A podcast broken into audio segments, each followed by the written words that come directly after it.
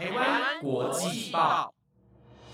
，The Taiwan Times 制作播出，值得您关注的国际新闻节目。欢迎收听台湾国际报，我是薰逸，马上来关心今天一月十六号的国际新闻重点。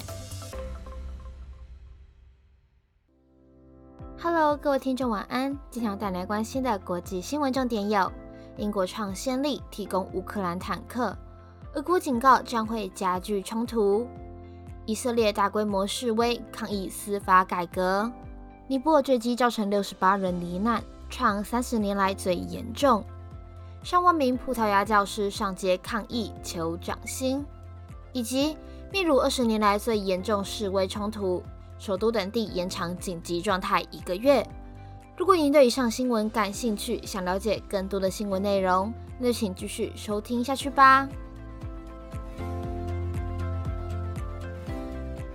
今天的第一则新闻带您来关心到乌克兰一栋公寓遭到飞弹直击后近乎全毁，临近公寓也被炸弹波及，目前已知有二十三人死亡。而在俄罗斯持续攻击乌克兰的情况下，英国宣布提供乌国挑战者二型主力战车。乌克兰第聂伯罗市一栋公寓十四号晚间遭到俄罗斯飞弹击中，目前已只有二十三人身亡。国防部发布的照片震惊国际。照片中，一名幸存的二十三岁女子瘫坐在被毁的公寓瓦砾堆中，她的父母仍困在瓦砾堆下，生死未卜。击中这栋公寓的是俄军的 Kh-22 巡弋飞弹，这种老式飞弹精准度偏低。俄军在去年六月曾发射 Kh-22 飞弹击中克列缅丘格市一座购物中心，造成十八人死亡。俄罗斯的空袭也攻击基辅和其他地方的基础设施。乌克兰能源部长表示，未来几天将会非常的艰难，因为在严冬之际，电力、自来水、暖气的供应都面临威胁。乌克兰总统泽伦斯基表示。俄国的这种恐怖暴行只能够透过战场阻止，而这有赖西方提供必要武器。英国首相苏纳克十四号与泽伦斯基再度通话，英方随后宣布提供乌方挑战者二型主力战车，这是苏纳克去年十月就任以来与泽伦斯基第五次通话。首相府表示，十四辆挑战者二型主力战车仅是英国加速扩大援乌的开端。挑战者二型近几周就会运抵乌克兰。此外，英方很快将提供约三十辆需由五人操作的大型自走炮 AS-90。乌克兰武装部队这几天就会接受训练，学习操作挑战者二型及 AS-90。英国是第一个对乌克兰运交坦克的西方国家。挑战者二型可搭配高阶设备，是英国最强大的重型战车之一。尽管十四辆战车与乌方开出的数百辆需求相去甚远，英方期待此举具示范作用，有助鼓励德国等国提供豹二式主力战车。不过，俄罗斯随即警告，英国此举只会加剧冲突。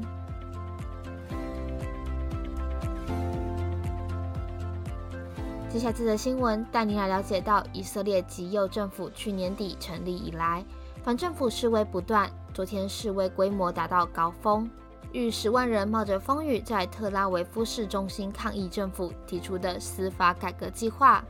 认为相关计划将赋予国会及多数党政府对司法系统的更大控制权。以色列建国以来最极右的政府于两周前宣誓成立，连续几个周末有各团体发起示威抗议活动。此次大规模示威前。改革派与反对者间的紧急局势和延迟交锋已持续一周，包括前任与现任高等法院院长、数百名律师与法官在十二号于特拉维夫地方法院抗议总理尼坦雅夫政府提出的司法系统改革计划。上述改革计划由新上任的司法部长利温和属于宗教西安主义党的议会宪法、法律和司法委员会主席。罗斯曼带头发起改革计划，旨在赋予以色列国会及多数党政府对司法系统更大的控制权，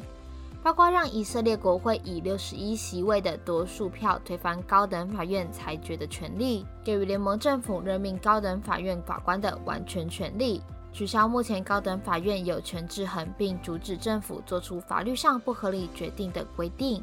并让政府部长亲自任命他们的法律顾问，并有权阻止法律顾问发表具约束力的法律意见。昨天晚上上街抗议的人数超过十万人，由二十五个团体发起抗议活动，分散于特拉维夫市中心的五个聚集地点。抗议群众在哈比马广场前聚集。以色列优质政府运动会长、高等法院退休法官弗罗卡奇发言指出，以色列多年来的政府局势已破坏着基本的规则框架和社会契约。我们正处于一个新时代的开始，在这个时代，民主有了新的定义，不再是基于价值观的民主，而是完全依赖于所谓选民意志、被裁断的民主。另一位在示威活动上发表演说的纳卡省是第一位完成以色列海军军官课程的女性。她能有这样的经历，完全要感谢高等法院的铺路，让女性可以担任以前被禁止的职务。但纳塔亚胡还说，目前正在推动的政府改革类似当年的纳粹德国。以色列和世界上许多人都看到拟议的改革和纳粹德国的授权法案的相似之处。以色列优质政府运动主席萨拉嘎发言时称赞示威者为“光明之子”，暗示政府是黑暗的代言人。他带领群众呼喊“自由、平等、优质政府”。他也呼吁以色列总统赫佐格宣布尼坦雅胡不适任总理，并称这次示威是反击的开始。接下这则新闻带您来听到，尼泊尔民航当局表示，雪人航空一架国内线班机今天从首都加德满都起飞后，在波克拉失事坠毁，目前已知至少六十八人罹难，为尼泊尔三十年来罹难人数最多的空难事件。这起坠机事件是尼泊尔自一九九二年来死亡人数最多的空难。根据会诊飞行事故资料的飞航安全网。一九九二年，巴基斯坦国际航空公司一架空中巴士 A 三零零客机在接近加德满都时坠毁在附近的山头，机上一百六十七人全数罹难。民航当局在声明稿中表示，飞机在上午十点五十分从塞提峡谷和塔塔联络，随后客机便坠毁。法新社报道，一名地方官员表示，部分生还者被送到医院。然而，这项消息未能获得雪人航空或其他当局证实。数以百计的搜救人员持续在失事机头的山头寻找。失事飞机是国内雪人航空从首都加德满都起飞的客机，机上有七十二人。当地电视画面显示，搜救人员忙着在断裂的机身残骸附近搜寻。失事现场附近的土地被烧焦，火焰依稀可见。警官表示。客机坠毁现场位于两座山之间的山谷，搜救人员难以到达。当地居民表示，机身一半坠毁在山坡上，另一半则落入谷地的塞提河。尼泊尔空难频传，自两千年以来，至少夺走近三百五十条人命。欧洲联盟以安全为由，自二零一三年起禁止尼泊尔的航空业者进入欧盟领空。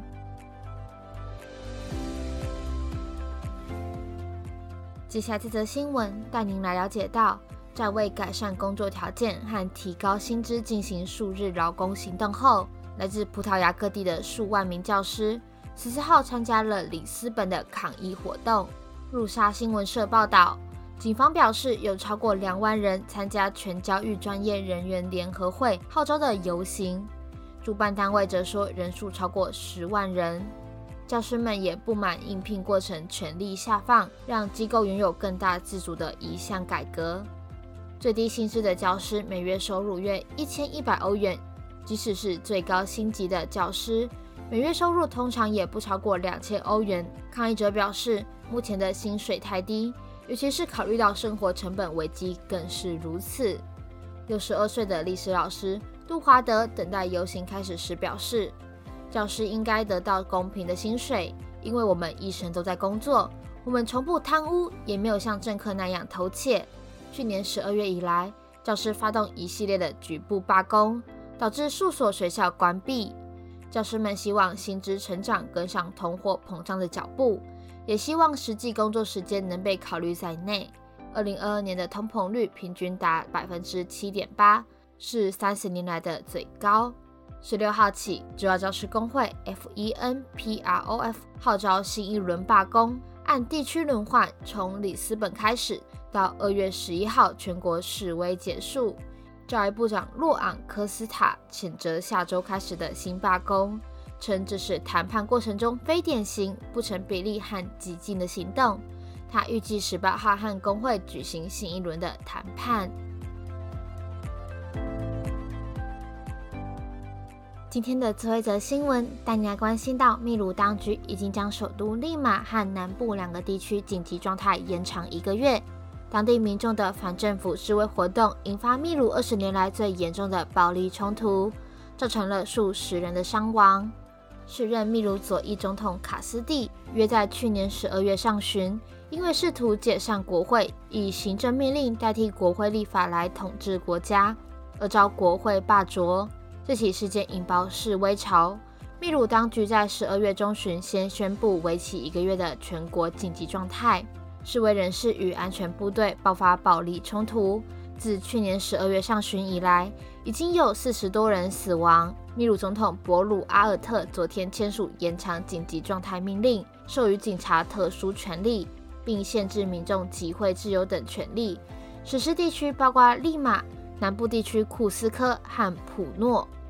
民调机构易普索秘鲁分公司今天在秘鲁二一报发布一月十二号到十三号所做的民调，显示有百分之七十一的秘鲁受访者不赞同博鲁阿尔特政府，高于去年十二月调查的百分之六十八。以上便是今天的五则新闻内容，不知道各位听众对今天来的新闻最感兴趣呢？都欢迎到台湾国际报的 Apple Podcast、IGFB 留言告诉我们哦。那我们今天的节目就差不多这边告一个段落。以上节目皆由了台湾 Times 制作播出，感谢您今天的收听，祝大家新年快乐！我们下次见，拜拜。